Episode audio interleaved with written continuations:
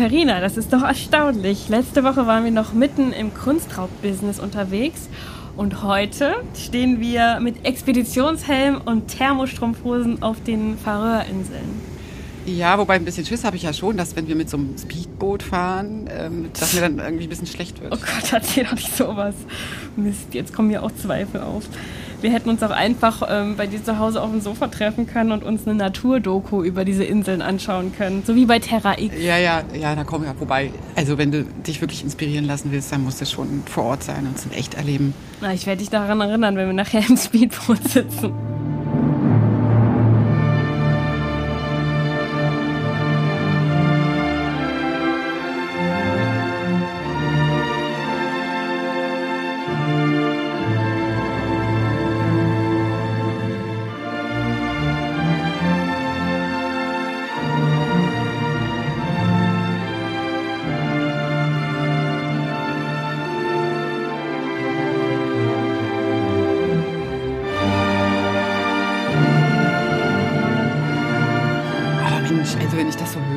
Sagen, ich hätte ja tatsächlich gerne eine Dienstreiseexpedition auf die Färöerinseln gemacht. Also, obwohl Julian das ja täuschend echt hinbekommen hat mit der Geräuschkulisse, aber ähm, so richtig da waren wir ja dann doch nicht. Ja, in Wirklichkeit sitzen wir hier in einem warmen, beheizten Büro.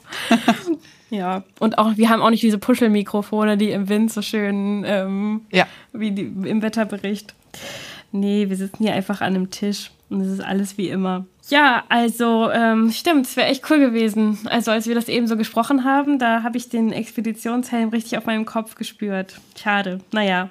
Aber was ich interessant finde, ist auf jeden Fall die Frage, wie man Naturmalerei in Musik verwandeln kann. Das haben ja viele Komponisten gemacht. Ja klar, ich meine, die Natur ist ja auch eine sehr beliebte Inspirationsquelle, ne? in jede Richtung. Und das Fernweh auch. Mhm und Reisen bildet, sagt man. Ja, das war doch irgendwie, weißt du noch, als vor ein paar Tagen stand unsere liebe Kollegin bei uns im Büro und hat Bilder gezeigt von ihrem Bruder, der gerade. Der ist in Nepal unterwegs. In Nepal unterwegs ja, ist. Und auf den 4000ern klettert er da rum. Total geil. Muss ich auf jeden Fall auch noch hin.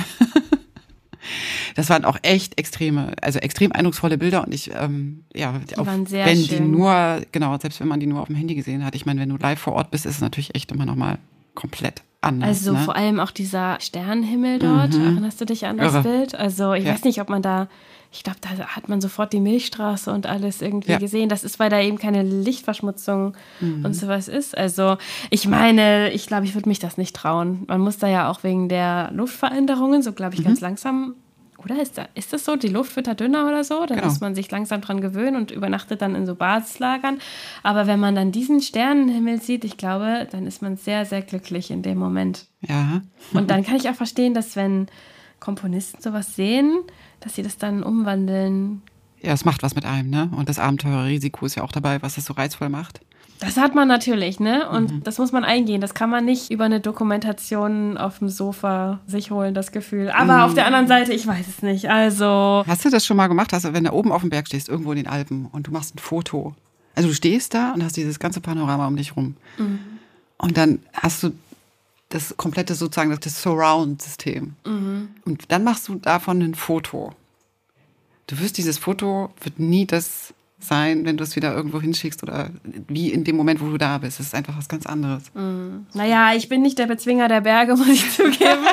aber ich war einmal, ich weiß nicht, ob ich das nochmal machen würde, aber da haben wir so eine Schneeschuhwanderung gemacht. Im, ähm, ich verwechsel immer das Siebengebirge und das Riesengebirge. Das ist egal, ist fast das, das Gleiche. Ja, und das war auf so einem Kamm.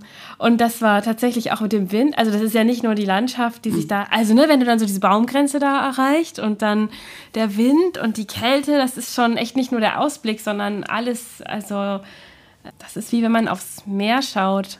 Es ist das Gleiche, oder? Diese unendliche Weite und diese Kraft, die die Natur da auch hat, ähm, dann wird man auf einmal ganz klein.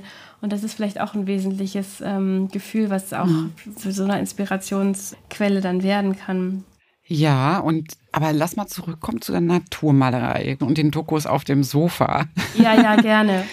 ähm, als du eben das Klangbeispiel von Karl Nielsens Fantasiereise zu den Färöern gemacht hast, musste ich an Folgendes denken. Und zwar, wenn man die Musik im Konzertsaal live hört, dann ist das doch auch ein bisschen so, wie wenn man die Reise wirklich gemacht hätte. Und wenn man sich das aber sagen wir mal, auf YouTube oder auf CD anhört, könnte man das vielleicht sogar wirklich so vergleichen mit dem, ja, ich sitze auf dem Sofa und schaue den Doku an. Mhm. Ja, das finde ich ganz gut, das Bild.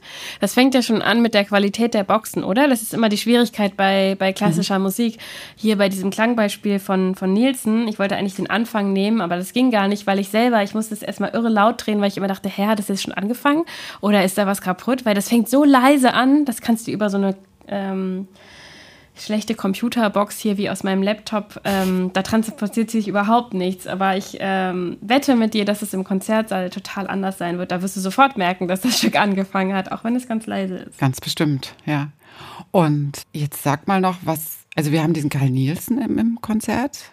Und was passiert sonst noch so auf unserer Expedition? Also wenn man eine Reise bucht, hat man doch auch immer so All-In oder Paket A, ein Tag, erkunden Sie mit dem Kapitän die sieben Weltmeere, Delfine gucken. Trinkgelder nicht inklusive, das ja, genau sowas, oder? Also wie nee, sieht das Ernst? bei uns aus dann? Also wir haben noch ähm, Jean Sibelius auf dem ah, Programm. Das ja. ist ein finnischer Komponist und von dem spielen wir gleich zwei Stücke. Stimmt. Die Okeaniden spielen wir, habe ich im Programmheft gelesen, und seine siebte Sinfonie. Was war denn das für ein Typ? Du hast doch da bestimmt was rausgesucht. Geboren wurde Jean Sibelius 1865. Das ist das Uraufführungsjahr von Richard Wagners Tristan und Isolde. Ah, ja. Das Musikleben war also zu dem Zeitpunkt noch dem spätromantischen Ideal verpflichtet. Und als Sibelius dann 1957 nahe der finnischen Hauptstadt Helsinki starb, hatte sich die Welt mehrfach diametral gewandelt. Genau, zwei Weltkriege, den Zerfall des alten und den Aufbau des modernen Europa.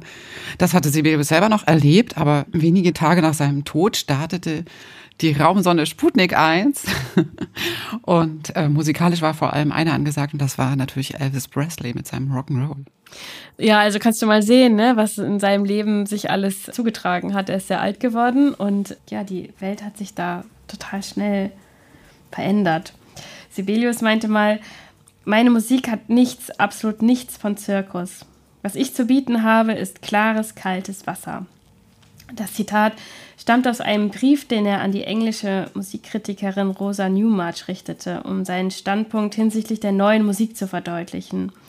Und mit dieser Formulierung spielte er wohl vor allem auf die Wiener Schule und, und dessen, Schönberg. ja, über den reden wir ja auch immer ganz gerne. Schönberg und seine Zwölftonmusik. Anders als viele seiner Komponistenkollegen vollzog Sibelius den Schritt in die Atonalität nicht. Er versuchte, einen anderen Weg zu gehen, um einen modernen Ausdruck zu finden. Einfach war das nicht. Nee, das war wirklich nicht einfach. Und die siebte Sinfonie, die wir da hören, am 3. Dezember, die ist ja auch schon ein bisschen experimenteller angelegt. Ja, das also, stimmt. Also das perfekte Setting für so eine Expeditionsreise in den Konzertsaal. Ja, das war auch sein letztes Werk. Da hat er nicht mehr mhm hat er nicht mehr viel zu verlieren. Dann lass mal reinhören.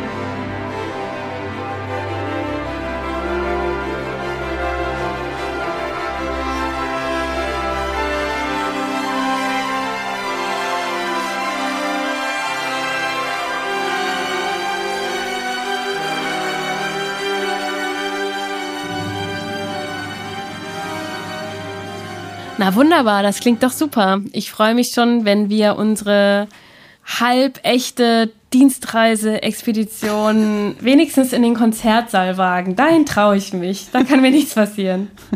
Bis dahin. Tschüss. Tschüss.